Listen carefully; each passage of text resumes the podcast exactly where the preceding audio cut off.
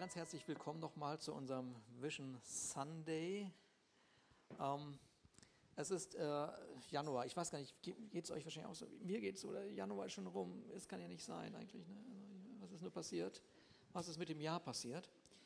Ähm, äh, aber trotzdem, das ganze Jahr liegt ja noch vor uns. Und ähm, egal was ist, wir sollten immer wieder in unserem Herzen wahrnehmen, warte mal, Jesus Christus hat verheißen, ich bin alle Tage bei euch. Also so schief kann das Jahr 2023 gar nicht laufen. Ah, ja, okay. Er ist bei uns. Und wenn er sagt, dass er bei uns ist, dann haben wir zumindest verstanden, dass Jesus mit seiner Gnade bei uns ist. Also mit, mit all dem, was ihn ausmacht. Und die Bibel sagt, dass die Gnade Gottes unerschöpflich für jeden Tag da ist. Also man muss sich das nicht wieder neu verdienen, sondern in Jesus ist die Gnade einfach da. Du stehst morgens auf und du weißt, das ist ein Tag der Gnade. Richtig klasse, oder? Ja, das, das glauben wir, davon sind wir überzeugt und wir haben so viele tolle Zeugnisse, wir werden das nachher auch hören, ganz starkes Zeugnis von äh, Berührung äh, Gottes. So, und die, äh, wir hatten am, am, Dienstag, als wir ähm, die Zuhausezeit mit Gott hatten, am Anfang des Jahres, hatte ich das schon so ein bisschen ja äh, erwähnt, dass die Gnade Gottes, glaube ich, gar nicht so sehr über Jahre nachdenkt, also neues Jahr, neues Jahr und so, jetzt haben wir wieder ein weißes Stück Papier, sondern ich glaube, dass die Gnade Gottes permanent ähm, das Reich Gottes in dir sieht. In anderen Worten, was dir zur Verfügung steht für den Tag, so, ne? So, und das kann Silvester sein oder Ostern. oder der 9. April, merkt euch den, 9. April ist mein Geburtstag. Habe ich das? Also Ostersonntag, ne? Ja, hallo. Er und ich sind. Ja. naja. genau. Ja, mit dieser Entscheidung für Jesus Christus sind wir in das Reich Gottes versetzt worden, ja. So und äh, also das ist äh, vielleicht weniger, ja, vielleicht macht das Sinn, weniger darüber nachzudenken, okay, wie gestalte ich jetzt dieses Jahr, was mache ich jetzt, ein bisschen mehr Sport, ein bisschen mehr das und jenes. Mach das, ist alles gut. Ich bin da ganz bei dir. Ähm, aber vielleicht macht das Sinn, darüber nachzudenken, okay, ich möchte dieses Jahr von diesem Reich Gottes in mir ein bisschen mehr berührt werden, ja, mehr davon spüren mehr mich auch davon bestimmen lassen. Und was auch immer wir ähm, so über das Reich Gottes verstanden haben, da haben wir eine bestimmte Vorstellung, was das Reich Gottes ist. Im Reich Gottes geht es immer, immer um Heimat und Identität. Heimat und Identität. Also wer bin ich und wo bin ich innerlich zu Hause? Identität und Zugehörigkeit führt dazu, dass entweder meine Seele und unsere Seelen zur Ruhe kommen weil sie die Sicherheit erkennt, die ihr gegeben wird, mit dieser Zugehörigkeit und Identität. Und sie bleibt voller Unruhe. Ja? Und auf der Suche nach einem sicheren Ort. Wo kann ich in dieser Welt einen sicheren Ort finden? Und äh, ich habe das hier mal so formuliert. Äh, die Seele erkennt, ob äh, wir ihr eine Übernachtungsmöglichkeit bieten oder tatsächlich ein Zuhause. Ja, das ist ein ganz wichtiger Satz. So, du, du kannst deiner Seele eine Übernachtungsmöglichkeit geben, dann weiß sie, okay, für diese Nacht ist alles safe, immerhin. Oder aber sie erlebt ein Zuhause, sagt, okay, jetzt hier, hier komme ich zur Ruhe.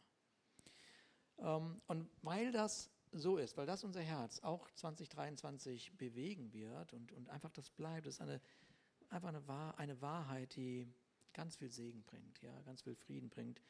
Ähm, ändert sich grundsätzlich an der Vision äh, unserer Gemeinde nicht. Und ich hatte das in der Vorrunde schon gesagt, wir haben mit der Visionsformulierung einen klassischen Fehler gemacht. Also normalerweise ist eine Vision ein Satz und gut ist, dann hat man sich den gemerkt und dann weiß man, äh, ne, zum Beispiel, ich gebe meiner Zukunft ein Zuhause, ist ein Satz, ne, passt auch zu uns, haben wir mal gesagt und mitgeworben, dann haben wir gleich Ärger bekommen von der Versicherung, das war ganz lustig.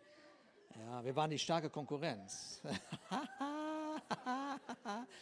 ja, ja, schon einiges erlebt. Genau. Aber wir, wir, wir haben die Vision, die man eigentlich in einem Satz binden sollte, in drei Sätze gebunden, weil Gott ist einfach zu groß für einen Satz. genau. Und das, was er vorhat, ist auch zu groß.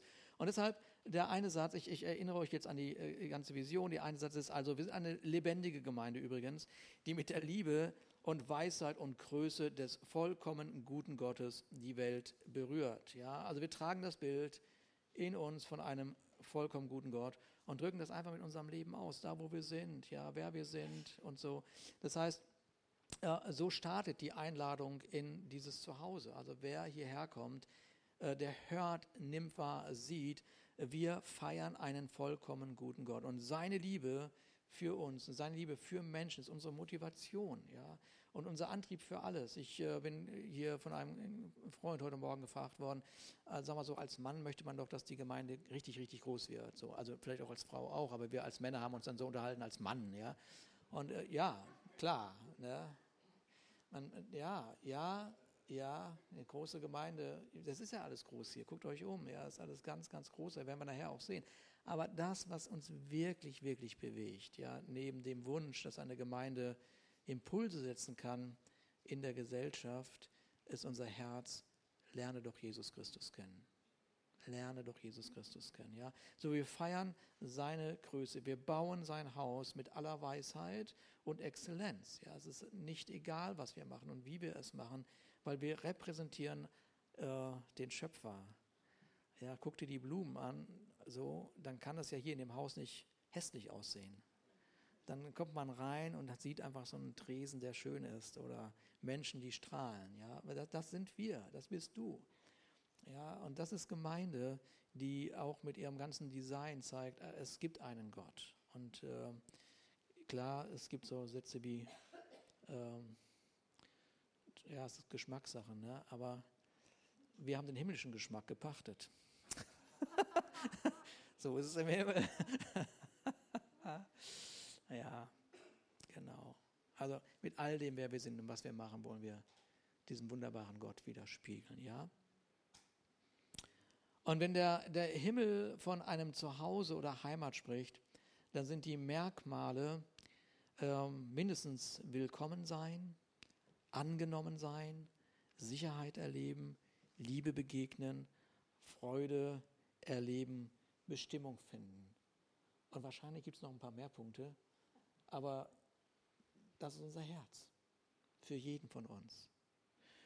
Und äh, ich habe mal Wikipedia geöffnet und da wird Heimat folgendermaßen definiert.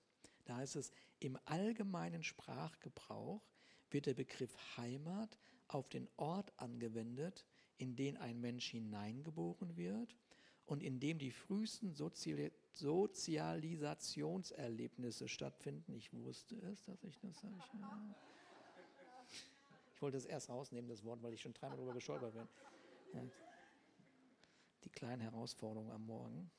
Sozialisationserlebnisse, muss man schneller sagen, glaube ich, dann Erlebnisse, die zunächst Identität, Charakter, Mentalität, Einstellungen und Weltauffassung prägen. Das ist ganz, ganz spannend. Und ich glaube, das ist das, was unsere Lehrer hier in der Gemeinde erleben. Ja, sie erleben Kinder, die, ähm, wo man sieht, was, wo ist ihre Heimat? Was prägt sie? An welchem Ort wachsen sie auf? Ja. So, und, und, und weil wir das, weil wir das wahrnehmen, das, das erkennen wir, ja, äh, bleiben wir, wie ich es gerade schon sagte, eine Gemeinde, das ist der zweite Satz, äh, durch die Menschen Jesus Christus kennenlernen und von ihm erfüllt die Möglichkeiten des Himmels ausleben. Ja. Die Begegnung mit Jesus ist nicht die Begegnung mit einem Zeigefinger, diesem Erhobenen, sondern es ist dieser, dieser Jesus, der sagt, komm zu mir, ja, ich äh, werde deinem Leben, äh, ja, mit, mit deinem Leben mit Frieden füllen. Und äh, das ist ja, manchmal ist das ja so interessant, was so in der Woche passiert oder so. Ich bin, ähm, ich glaube, vor 14 Tagen ähm, habe ich eine WhatsApp-Nachricht bekommen. Ähm, da hat jemand angefangen, die Bibel zu lesen, was schon mal großartig ist. Und äh, allerdings hat er ein Buch ausgewählt, wo ich sagen würde, also fang vielleicht nicht damit an. Ja, es gibt so Bücher in der Bibel, die kann man lesen, aber vielleicht nicht als erstes so. Ne? Und er hat das Buch Der Prediger angefangen zu lesen. Nun, der Prediger, das ist also ein, ein im Alten Testament, das ist der Salomo, der König Salomo, dem wird das zugeschrieben, dieses Buch. Und, ähm, und äh, es ist so, dass derjenige, der das angefangen hat zu lesen, der, der schrieb dann irgendwie so, sag mal, äh, dieses Buch hat ja die meisten depressivsten Gedanken, die ich jemals auf einem Buch gelesen habe. Und sag mal, was hat das Buch eigentlich in der Bibel zu suchen? Und überhaupt, da ist es ja ständig, es gibt nichts Neues unter der Sonne. Und das stimmt doch gar nicht. Stimmt doch gar nicht. Wenn ich jetzt ein Bild mal, ist es neu. Stimmt, natürlich. Ne? So und, äh, und so habe ich mich mit ihm ein bisschen beschäftigt in diesem Buch. Und es ist tatsächlich ja so, dass diese Formulierung unter der Sonne kommt in dem Buch 29 Mal vor. Äh, man könnte sagen, dass dieser, der Schreiber, der Salomo, der nimmt also eine komplett menschliche Sichtweise ein und versucht dadurch das Leben zu beurteilen. Es gibt einfach nichts Neues. Oder man könnte sagen, obwohl der Mensch doch so fortschrittlich ist, scheint er sich im Grunde genommen sehr wenig verändert zu haben. Er ist also immer noch in der Lage, Katastrophen von jetzt auf gleich herbeizurufen und zu sagen, ich habe es nicht so gemeint. Sorry. Ja. Und das hat sich so quasi wenig geändert. Und irgendwann muss dieser Salomo, der das also geschrieben hat, äh, begonnen haben, über den Sinn des Lebens nachzudenken und die Bedeutung der menschlichen Existenz. Das kennen wir ja. Das war, aber dieser Salomo, der zeichnet sich aus, dass er super reich war und, äh, und sehr weise. Und er, er, er, nimmt sich vor, also ich, ich setze mich jetzt hin und versuche mal herauszufinden, ähm, was macht eigentlich das Leben, ein sinnerfülltes Leben auf dieser Erde aus. Und deshalb stellt er sich die Frage, die bis heute eine ganze Menge Menschen also äh, so formulieren, welchen Sinn hat mein Leben? Was macht das aus? Und dreimal stellt er sich in dem Buch die Frage, welchen Gewinn hat das eigentlich? Was mache ich hier? Was hat das für einen Gewinn? Ja, ja.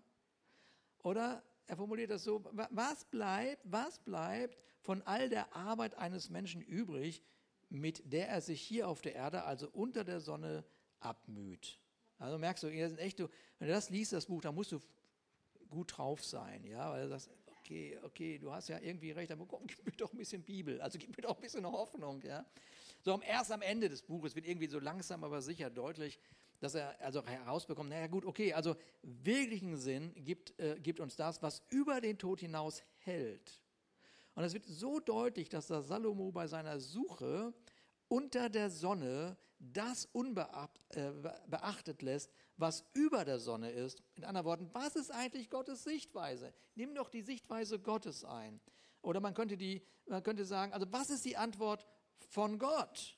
Was ist denn die Antwort von Gott? Und ganz schnell kommen so viele Menschen, dass sie sagen, ja, die Antwort von Gott an diese Welt ist Liebe. So, Liebe.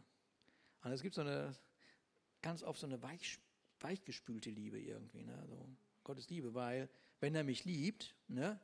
wenn er mich liebt, dann muss er ja auch sich meinen Umständen widmen, ja, wenn er jetzt mich liebt. Ne? Wenn, wenn du Gottes Sohn bist, dann wird er dir doch jetzt die Umstände beseitigen. Ja? Also das hat sich alles nicht geändert, merkt ihr auch. Ne? So, also man, man ist ganz schön, Gott ist Liebe und diese, diese Liebe muss sich um meine Not, muss sich um meine Not drehen und dafür sorgen, dass alles äh, zur Seite geht.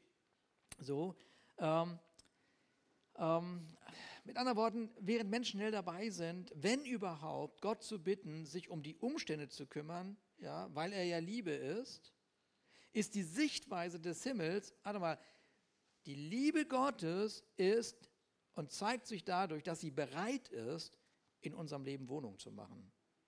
Das ist wahre Liebe. Wenn man dich kennt, wenn man mich kennt und immer noch entscheidet, okay, da möchte ich wohnen, dann sprechen wir von echter Liebe. Ja? Dann hat jemand uns durchschaut und etwas Wunderbares in uns entdeckt, was viele vielleicht nicht sehen und sagen, da will ich hinein. Ja? Liebe ist, er möchte sich mit uns möchte äh, uns mit sich erfüllen. Und das ist für uns mehr denn je die Antwort, die unsere Gesellschaft hören muss. Dafür stehen wir. Ja. Weniger, dass es einen Gott gibt, der mir in meiner Not begegnet, was er tut, sondern vielmehr, dass es einen Gott gibt, der mich erfüllen will, damit ich gar nicht erst in Not komme. Das macht doch Sinn, oder? Ja, finde ich auch. Und das führt uns zu 2. Petrus. Warte mal.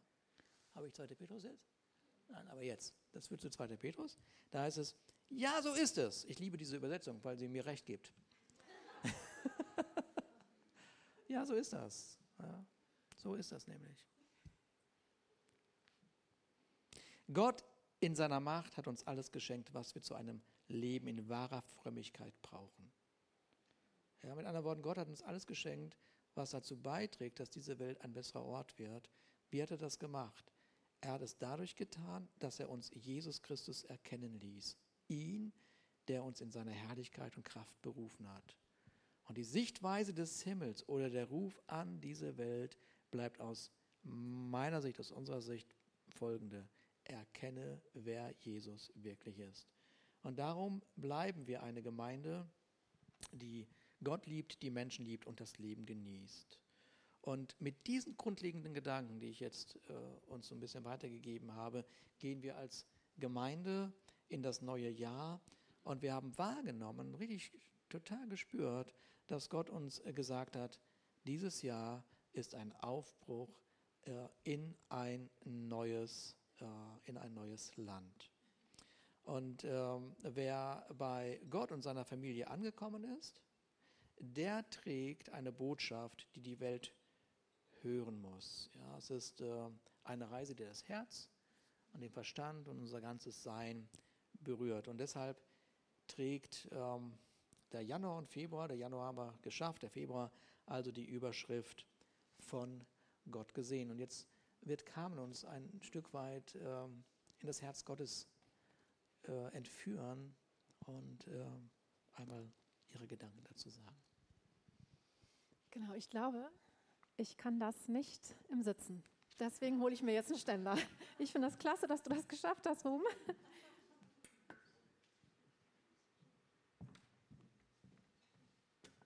Aber ich glaube, ich muss dabei stehen. Okay. Genau.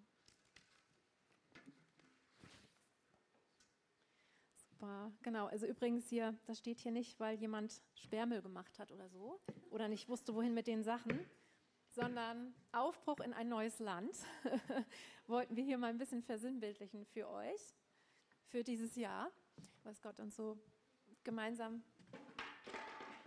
für dieses Jahr gegeben hat. Genau. ja, war ein schöner Wanderstock oder ist immer noch einer. Ich habe euch ja schon mal gesagt, dass ähm, diese Jahreslosung, die, sie, die wir in diesem Jahr haben, so eine ganz besondere oder eine der schönsten Liebeserklärungen Gottes für mich ist. Und ich liebe dieses geniale Lied von Yada Worship. Du bist ein Gott, der mich sieht. Und wir haben ja jetzt schon einige Male wirklich von, diesem, von dieser Bibelschule, äh, Bibelstelle gehört und ähm, wir singen das Lied sehr häufig im Moment und ich glaube, dass das absolut richtig und gut für uns ist, weil ich davon überzeugt bin, dass diese Wahrheit ganz tief in unser Herzen sacken muss. Ähm, und deswegen werden wir auch noch ein bisschen in dieser, in dieser Wahrheit verweilen. Und ich würde euch ganz gerne heute mal meine Gedanken so dazu sagen. Und zwar Hagar bringt hier eigentlich auf den Punkt, ähm, was sich durch die ganze Bibel zieht und durch die ganze Menschheitsgeschichte und auch durch dein und mein Leben. Gott sieht uns Menschen und zwar jeden Einzelnen ganz persönlich und bis auf den Grund unseres Herzens. Und ich finde es total bezeichnend, dass ausgerechnet Hagar diese Entdeckung macht. Sie war ja nicht die auserwählte Sarah, sondern sie war nur eine Magd. Und ich glaube, dass es gerade deswegen so eine unglaubliche Überraschung für sie gewesen ist. Und ich glaube, das war das eindrücklichste Erlebnis, was sie jemals mit Gott gehabt hat, und was ganz sicher ihr ganzes Leben verändert hat. Ich tauche noch einmal ganz kurz in diese Geschichte ein, auch wenn Matthias das letzte Woche schon mal gemacht hat, aber nochmal aus meiner Perspektive. Wir wissen, dass Gott Abraham und Sarah einen Sohn verheißen hat. Und das war zu einer Zeit, wo Sarah nicht mehr im gebärfähigen Alter war. Also es war menschlich gesehen absolut einfach zu spät. Und das ist wieder mal so typisch Gott. Ne? Wir wissen, Gott liebt es, in unseren hoffnungslosen Momenten zu erscheinen. Und die Sarah, die wollte Gott jetzt nachhelfen. weil sie wusste, es ist absolut unmöglich, und gab Abraham also ihre ägyptische Magd Hagar zur Frau, damit sie diesen Sohn zur Welt bringt. Als diese Hagar dann schwanger wird, hält Sarah das vor Eifersucht kaum aus und kränkt und demütigt sie. Und ich finde es schon erstaunlich, wie sehr Gott hier über diese Menschlichkeit von Sarah hinwegsehen kann. Das finde ich echt Hammer, weil Sarah war genauso erwählt wie Abraham und sie war genau äh, so eine Gerechte wie Abraham in Gottes Augen. Ähm, aber weil sie sich einfach nicht mehr vorstellen könnte, konnte, schwanger zu werden, was völlig, also menschlich gesehen absolut verständlich ist, wollte sie nachhelfen und wurde dann von dieser schrecklichen Eifersucht gequält.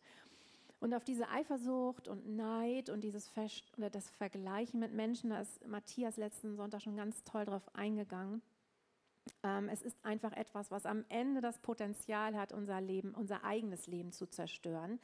Weil wenn Eifersucht und Neid eine, Herz, eine Herzenshaltung ähm, wird, dann führt es einfach dazu, dass dein Herz bitter wird und dass am Ende du nicht mehr das leben kannst, was Gott dir geschenkt hat. Ähm, am Ende zerstören Eifersucht und Neid immer das eigene Leben und ganz abgesehen davon ist es ein sündiges Verhalten, ähm, was unser Leben vergiftet und was Gott davon abhält, einfach unser, sein Wesen in unserem Herzen auszubreiten. Wir können aber total davon ausgehen, ähm, dass die Sarah sich wieder eingekriegt hat. Die hat den Bogen bekommen. Es steht auch nichts mehr darüber danach in der Bibel. Also wir wissen und wir können davon ausgehen, sie ist zu einem Gott wohlgefälligen Verhalten zurückgekehrt. Ganz einfach deswegen, weil sie eine Frau Gottes war. Und ich glaube, dass jeder Frau von uns das genauso gegangen wäre. Ganz ehrlich. Also total gekränkt und verletzt von Sarah, die ihr das Leben schwer machte, floh Hagar also in die Wüste und machte Halt an einer Wasserstelle. Übrigens hatte Hagar nicht darum gebeten, Abrahams Frau zu werden. Noch ist sie überhaupt nach ihrem Willen gefragt worden. Als eine Magd wurde ihr diese Situation quasi aufgezwungen. Und in ihrer absolut aussichtslosen und verzweifelten Situation in dieser Wüste erlebt sie nun dass Gott persönlich sich um sie kümmert. In der damaligen Welt, das wissen wir auch, als Frau in dieser Situation schwanger und völlig auf sich allein gestellt, mittellos, hätte sie nicht überleben können. Sie wäre gestorben. Und Gott sendet einen Engel, der ihr die Frage stellt, wo kommst du her und wo willst du hin? Und er schickt sie dann zurück in ihre Situation, da wo sie herkommt, damit sie eben nicht stirbt und verheißt ihr einen Sohn und eine große Nachkommenschaft. Ich bin sicher, dass Hagar das niemals mehr in ihrem Leben vergessen hat. Sie sagt in 1. Mose 16, Vers 13, ähm, und sie nannte den Namen des Herrn, der mit ihr redete, du bist der Gott, der mich sieht. Indem sie sprach, habe ich hier nicht dem nachgesehen, der mich sieht? Darum nannte sie den Brunnen einen Brunnen des Lebendigen, der mich sieht. Gott ist einfach so unfassbar gut und liebevoll. Er lässt auch dich und mich an unseren dunklen und hoffnungslosen Orten und Momenten in unserem Leben nicht alleine. Er ist da und fragt dich, wo kommst du her und wo willst du hin? Und es ist Gott nicht egal, er schaut nicht weg, sondern er, es kümmert ihn, wo du gerade herkommst, was du durchgemacht hast, warum du an dem Ort bist, wo du gerade bist es kümmert ihn, wo du hin willst und er hilft dir, dich neu zu orientieren. Ich glaube, dass wir ganz oft auch nicht wissen, wo wir eigentlich hinwollen. Und genauso ging es Hagar. Gott sandte sie zurück, weil sie und ihr Sohn nur dort überleben konnten. Was muss es dieser Frau bedeutet haben, von dem lebendigen Gott dort gesehen zu werden und was und sie war nämlich in den Augen der Menschen, das habe ich vorhin schon mal gesagt, völlig bedeutungslos. Wie gut wir es haben, tragen wir doch diesen Brunnen des Lebendigen in uns. Du kannst täglich dort verweilen und dir von Gott zeigen lassen, dass er dich sieht. Es müssen gar nicht immer die dunklen und verzweifelten Momente in unserem Leben sein. Das ist so wundervoll, sondern deine ganz normalen Alltagsmomente und deine glücklichen Zeiten, all das darfst du teilen. Und ich finde, es gibt einfach nichts Größeres und Schöneres im Leben, als zu wissen, dass mein Gott mich sieht. Und da er mich bedingungslos sieht, ähm, ist sein Blick genau mit dieser Liebe erfüllt und ständig auf mich gerichtet. Und Joscha hatte davon so stark berichtet. Das ist also am wunderschönsten zu sehen in diesem Psalm 139. Für mich ist dieser Blick wie eine Nahrungsquelle geworden, wo ich alle meine geistlichen Nährstoffe herausziehe, die ich für mein Leben so dringend brauche. Liebe, Frieden, Sicherheit und Freude. Viele von uns werden wahrscheinlich niemals auf einer großen Bühne stehen und, und, von Tausenden gesehen werden. Vielleicht ist das sogar für einige von euch eine Horrorvorstellung, in einem Lichtkegel zu stehen und alle Augen sind auf dich gerichtet. Ich zähle mich dazu. Ich mag das eigentlich gar nicht. Aber auch wenn wir vielleicht in unserem Leben nie auf einer wirklich großen Bühne stehen, ist Social Media doch diese Bühne geworden und offenbart so sehr den Wunsch, der in jedem Menschen steckt wir wollen gesehen werden und wir wollen gekannt sein. Warum? Was steckt hinter dieser Ursehnsucht unserer Seelen? Wir sehnen uns so sehr nach einem Blick auf den Grund unseres Herzens, danach ganz tief gekannt und erkannt zu sein und trotzdem oder gerade deshalb geliebt zu werden. Und ich glaube übrigens, dass es ein Trugschluss ist, dass es hierbei nur um unsere Beziehung zu unserem Schöpfer geht. Wir sind auch so geschaffen, dass wir Menschen in unserem Leben brauchen, die uns kennen und lieben. Ich glaube, dass es einfach zu einseitig ist, zu sagen, du brauchst nur Jesus in deinem Leben und sonst nichts. Als Jesus einmal gefragt wurde, was das größte Gebot und wichtigste ist, ob er bitte aus allen 613, es gibt ja nicht nur zehn Gebote, sondern 613 Gebote, ob er das einmal zusammenfassen könnte, was das wichtigste Gebot ist, sprach Jesus zwei Dinge an, obwohl er noch nach einem gefragt wurde. Er sagt, du sollst Gott deinen, äh, du sollst den Herrn deinen Gott lieben aus deinem ganzen Herzen und aus deiner ganzen Seele und aus deinem ganzen Verstand und aus deiner ganzen Kraft. Und im gleichen Atemzug fügt er hinzu, das zweite ist dies, du sollst deinen Nächsten lieben wie dich selbst. Größer als diese ist kein anderes Gebot. Also Jesus fügt hier ungefragt das zweite Gebot hinzu. Und ich glaube, das macht er, damit wir nicht nur diesen nur Jesus und ich Gedanken verfallen, der uns in eine Vereinsamung führen würde. Ähm, so wie Christen, die meinen, es gibt ja immer mehr Stimmen, Christen, die meinen, wir brauchen keine Gemeinde, das ist ein veraltetes System. Ich glaube, wir wurden für Beziehungen geschaffen und nach seinem Bild und brauchen sie für ein gesundes und erfülltes Leben. Wir brauchen einander. Das ist heute aber nicht das Thema, aber ein wichtiges Thema. Und wir bleiben heute bei dem liebevollen Blick unseres Papas im Himmel. Ich möchte euch noch einmal auf einen Mann äh, in der Bibel aufmerksam machen, der auch von Gott gesehen wurde. Den hat ähm, Matthias letztens, äh, letzten Sonntag auch angesprochen, da habe ich schon den Atem angehalten, aber es ist eine andere Stelle von ihm. Unseren starken Petrus. Genau, Johannes 21, 15 bis 17. Diese ganz, also viele von euch, die schon lange mit Gott leben, kennen diese Stelle. Ganz äh, prägnante Stelle in der Bibel. Als sie gegessen hatten, nämlich Jesus mit seinen Jüngern, sagte Jesus Simon, zu Simon Petrus, Simon, Sohn des Johannes, liebst du mich mehr als irgendeinen anderen hier? Und Petrus gab ihm zur Antwort, ja Herr, du weißt, dass ich dich lieb habe. Darauf sagt Jesus zu ihm, sorge für meine Lämmer. Jesus fragte ihn ein zweites Mal, Simon, Sohn des Johannes, liebst du mich? Petrus antwortete, ja, Herr, du weißt, dass ich dich lieb habe. Da sagte Jesus zu ihm, hüte meine Schafe. Jesus fragte ihn ein drittes Mal, Simon, Sohn des Johannes, hast du mich lieb? Petrus wurde traurig, weil Jesus ihn schon zum dritten Mal fragte, hast du mich lieb?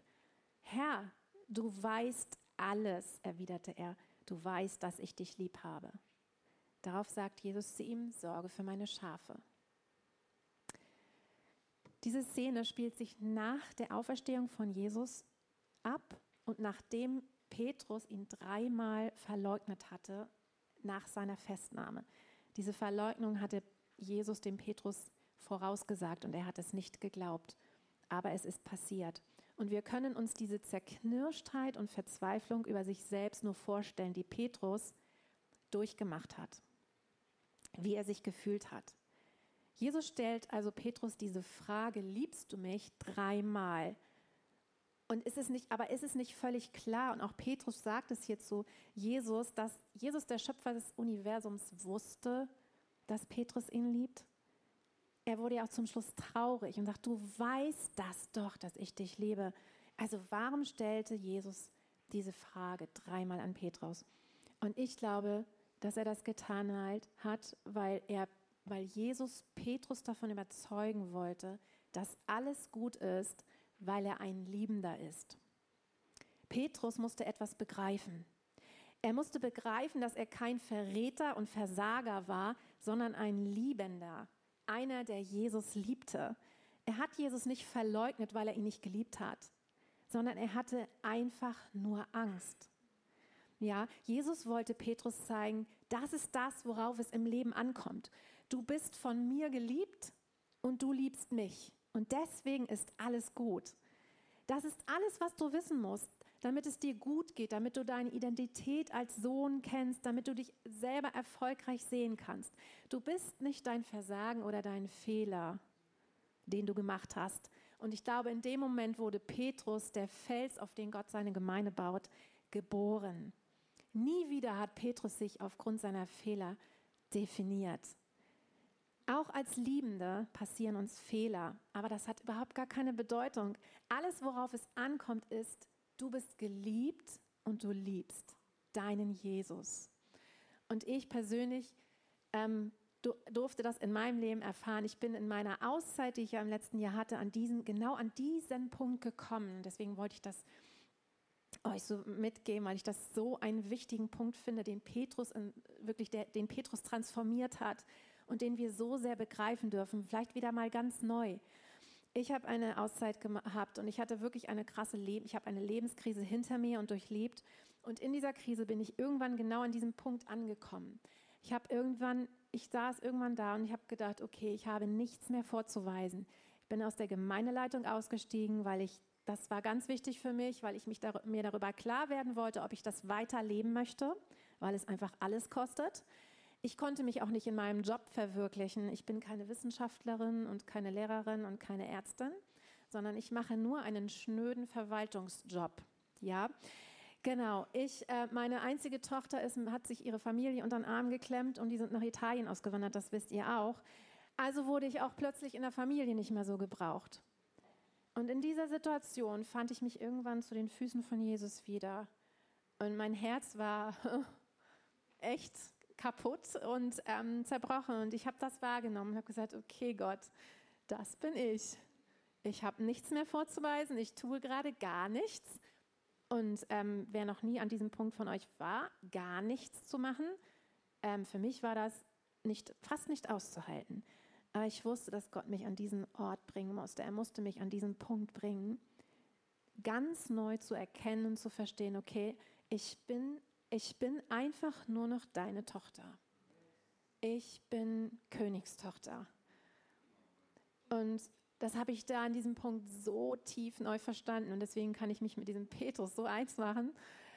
Ähm, ich bin Königstochter und es war sehr schmerzhaft. Es war fast unerträglich an diesem Punkt, aber dann merkte ich, es sickerte durch, es sickerte in mein Herz, wie wertvoll das ist, einfach nur zu sein, wie wertvoll das ist und dass es alles ist, worauf es ankommt in meinem Leben.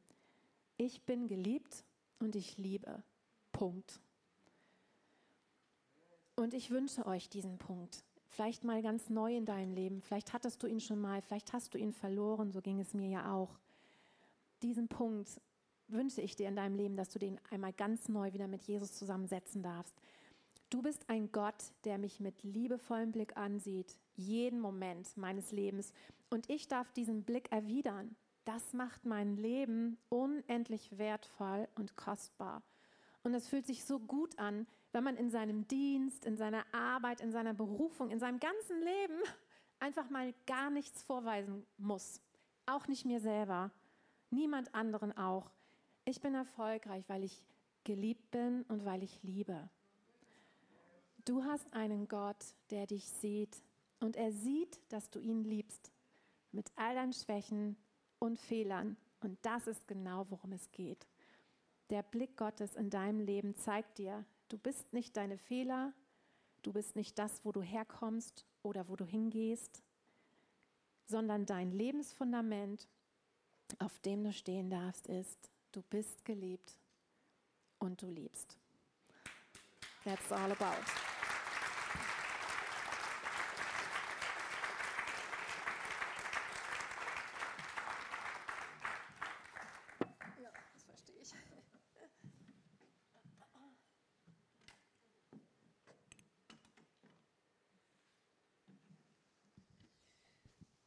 Das sind so starke Gedanken. Ich hatte die gestern schon gehört und gesagt, oh Mensch, Carmen, ey, ich fange jetzt schon an zu weinen.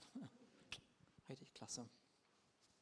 Gut, ich weiß nicht, ob wir das wahrgenommen haben, aber Hagar hat trotz ihrer Unruhe, die sie ja erlebt hat, trotz dieser Ungewissheit, wo, wo, wo geht es jetzt hin? Wo soll ich jetzt hin? Nach vorne, nach hinten? Wo, wo ist was? Ja, trotz ihrer Unruhe hat sie Heimat gefunden. Ja, Heimat in der Wüste ja, in einem irgendwo. Und, ähm, und deshalb haben wir gesagt, so als wir darüber gebetet haben, über dieses Jahr, haben wir gesagt, okay, März und April werden also die Überschrift bekommen, Heimat finden. Ja.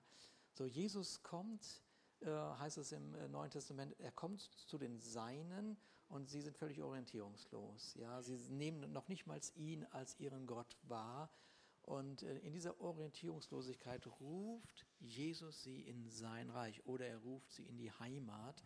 Äh, und äh, er schenkt uns nochmal eine ganz andere Perspektive, während Heimat manchmal so dieses, wir sind jetzt hier zu Hause, hier in Eutin oder sonst wo, macht Jesus nochmal einen viel größeren Bogen und sagt, warte mal, euer Bürgerrecht, eure wahre Heimat ist der Himmel.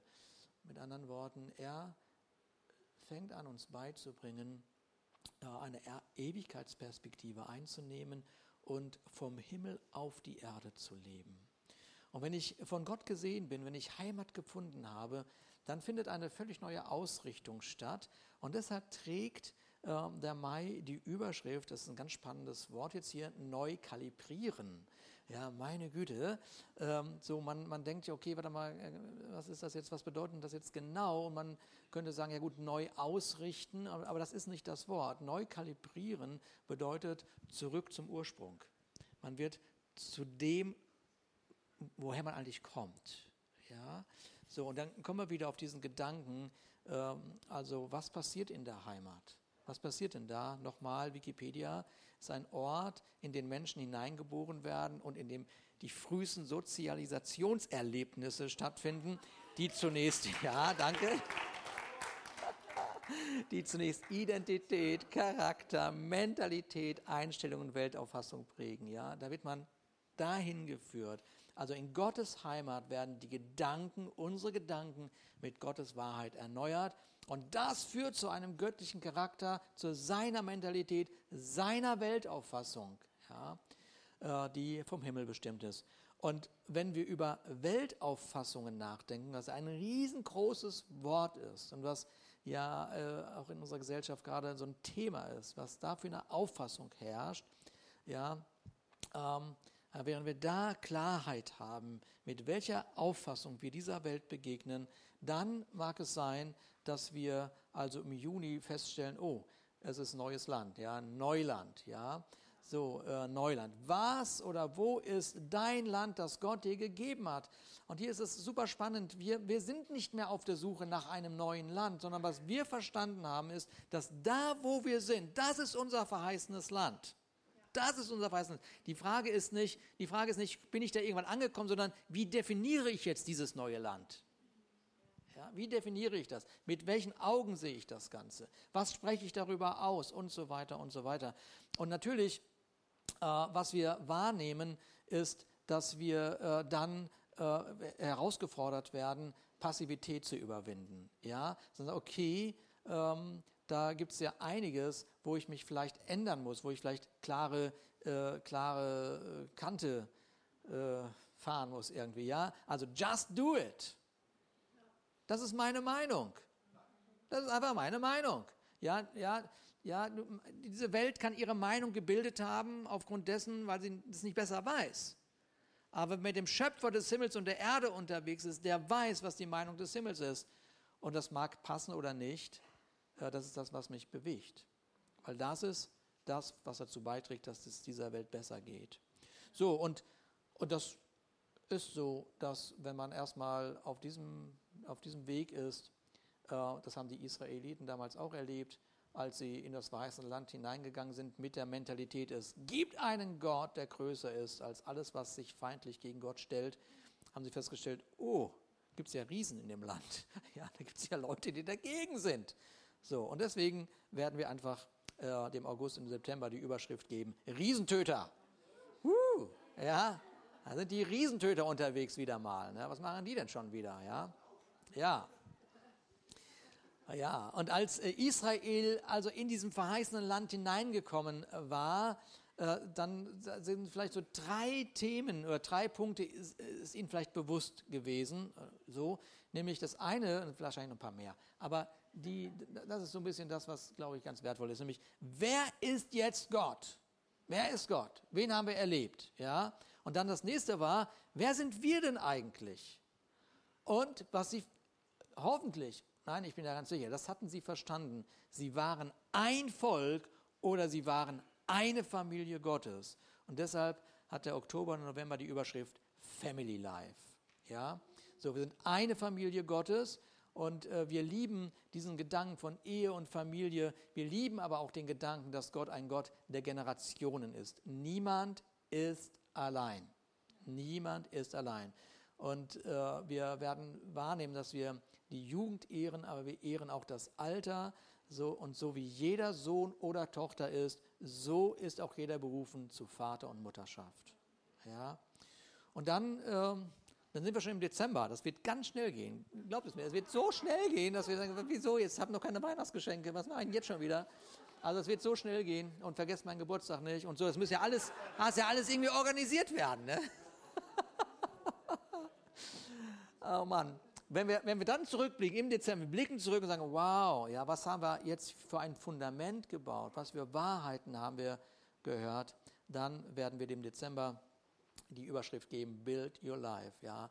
Äh, und das heißt, weise bauen und haushalten in jedem Bereich. Alles, was uns anvertraut worden ist, in all diesen Bereichen möchten wir weise sein und wir wollen äh, äh, haushalten, weise haushalten.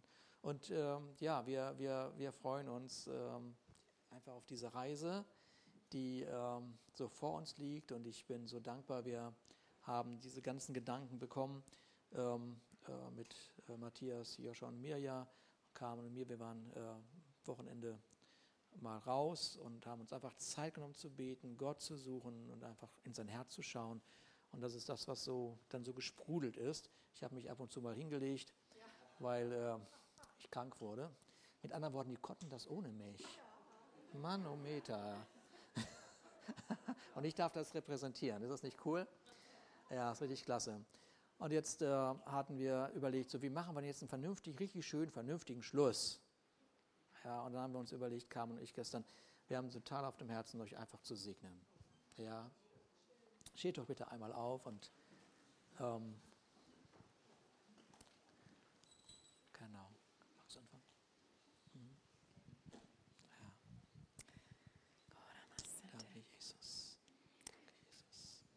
Ja, ich segne euch einfach noch einmal mit diesem Punkt, den ich angesprochen habe in eurem Leben. Ich segne euch damit, dass ihr diesen danke, Moment Jesus. ganz neu erlebt mit eurem Jesus. Einfach zu sein. Ja, danke, Dieses Lebensfundament ganz neu oh, zu begreifen, Vater, zu ergreifen. Ich segne euch mit dieser Erkenntnis, mit dieser mhm. Offenbarung, ähm, dass du bist Königstochter, du bist mhm. Königssohn.